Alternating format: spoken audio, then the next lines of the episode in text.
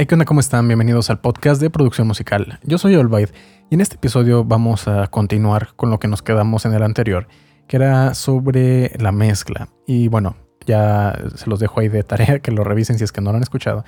Y dije que hoy íbamos a hablar en concreto de la masterización, de los cinco procesos o de las cinco etapas de la producción musical, que es la composición, el arreglo, el diseño de sonido, la mezcla y la masterización la masterización es el último proceso de toda la creación de una canción y además es el más técnico de todos.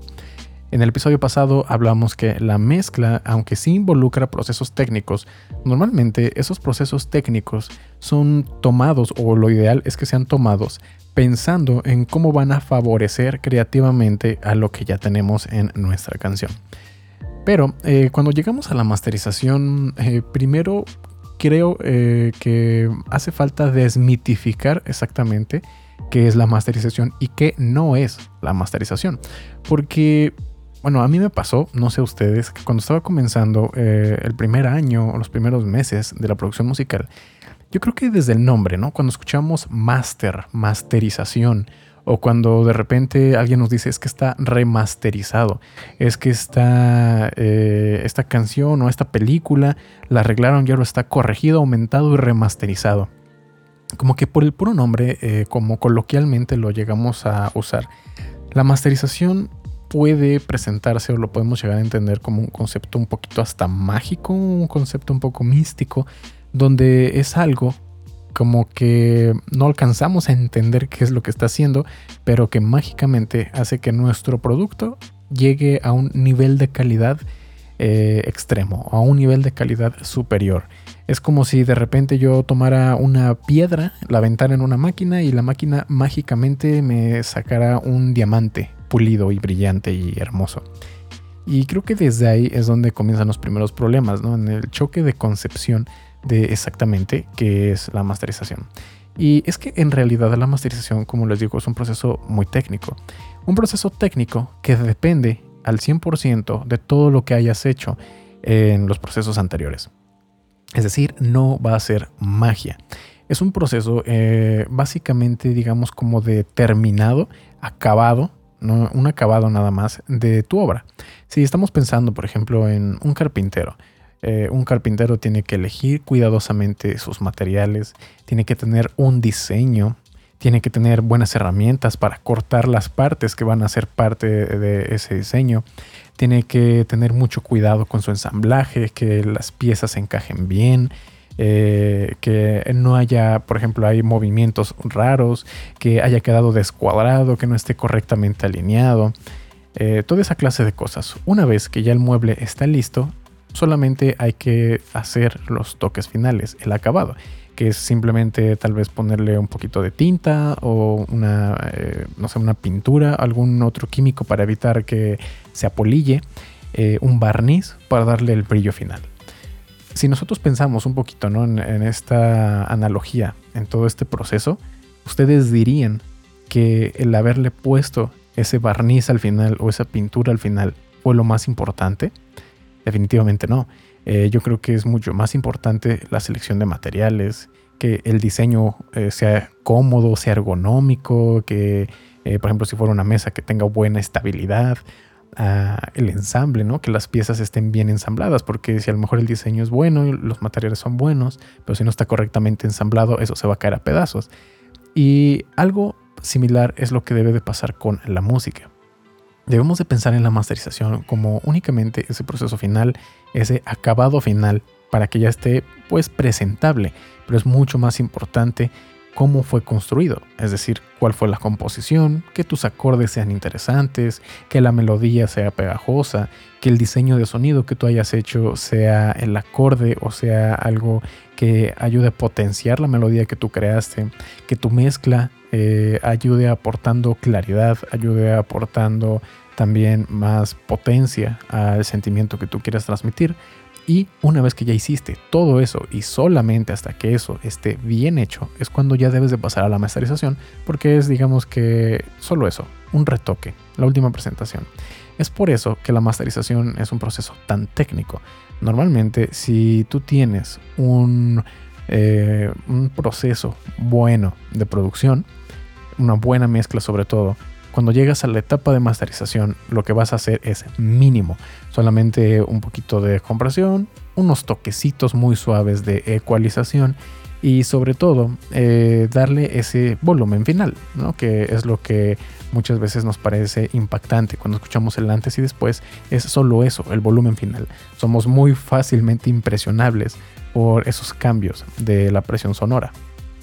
Podemos poner dos canciones que estén igualmente bien mezcladas, igualmente bien masterizadas, pero si una la ponemos a un 70% y el otro al 100%, eh, la del 100%, solo por sonar más fuerte, nos va a parecer como que suena mejor, aunque no sea así. Y eso es lo que normalmente se logra en la masterización, darle ese volumen final para que sea, digamos que comercial, ¿no? Para que sea fácilmente comparable contra los tracks que hay en el mercado. Pero bueno, eh, eso también ya es cuestión de la percepción sonora y cosas que ya hemos visto en el canal, como cómo medir la sonoridad, los loops, los RMS, eh, dB pico, etc. Pero sobre todo eso, ¿no? Darle un volumen de escucha que sea adecuado, que sea agradable. Y algo sí que no hace la masterización es arreglar un mal proceso de todo lo que se hizo antes.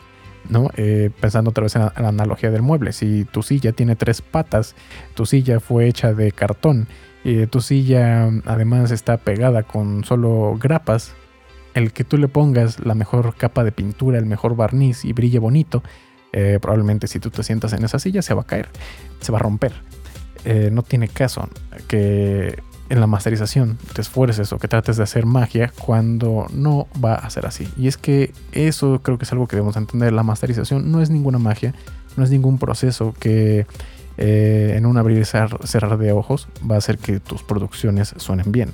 Eh, el que tú logres que algo suene bien es un proceso completo, de principio a final, y que no depende únicamente de la última etapa. Otra de las cosas que no es la masterización es creativa. Eh, por eso es que la ecualización suele ser algo bastante tenue, suele ser algo que se hace muy poquito, ya sea que restes o sumes muy pocos dBs, no 2 decibeles, 3 decibeles por mucho. Las curvas suelen ser muy suaves porque no quieres alterar el color de tu mezcla, no quieres alterar el balance de los instrumentos de tu mezcla, solamente quieres potenciar un poquito más lo que ya está todo hecho.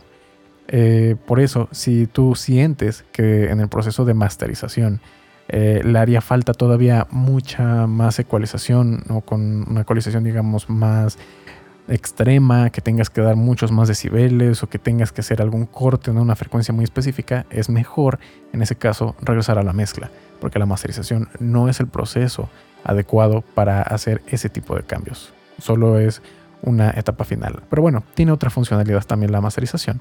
Y eso es darle un poco de cohesión si es que estamos hablando de un álbum. Cuando estamos hablando de un álbum, no queremos que de una canción a otra haya mucha diferencia, por ejemplo, de volumen. La masterización nos ayuda a buscar ese equilibrio.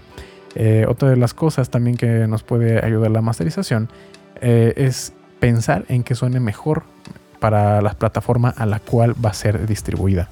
Si ya tenemos una buena mezcla, normalmente vamos a tener un buen rango dinámico y tenemos la posibilidad de hacer varias versiones de masterización. Eh, como ya han de saber, las plataformas de streaming tienen algunas reglas de cómo se debe de reproducir el audio que están recibiendo. Tienen que normalizar a cierto nivel de volumen. Entonces, si tú ya sabes que para alguna plataforma hay un volumen específico o un nivel de intensidad sonora específico, tú puedes hacer tu masterización adecuándolo a ese límite o a esas reglas. Y si otra plataforma tiene unas reglas distintas, pues bueno, haces tu masterización ah, para adaptarlo a esa otra plataforma. Y normalmente esos cambios no significa tampoco como que vas a hacer muchos eh, ajustes de ecualización extremos ni de compresión, Solamente eh, es un poco tener en cuenta nada más el volumen y si acaso un retoquecito de ecualización. Em, por ejemplo, si estás pensando en que tu master va a Spotify, normalmente tendrías que tener en cuenta unos loops de alrededor de menos 12 o menos 14.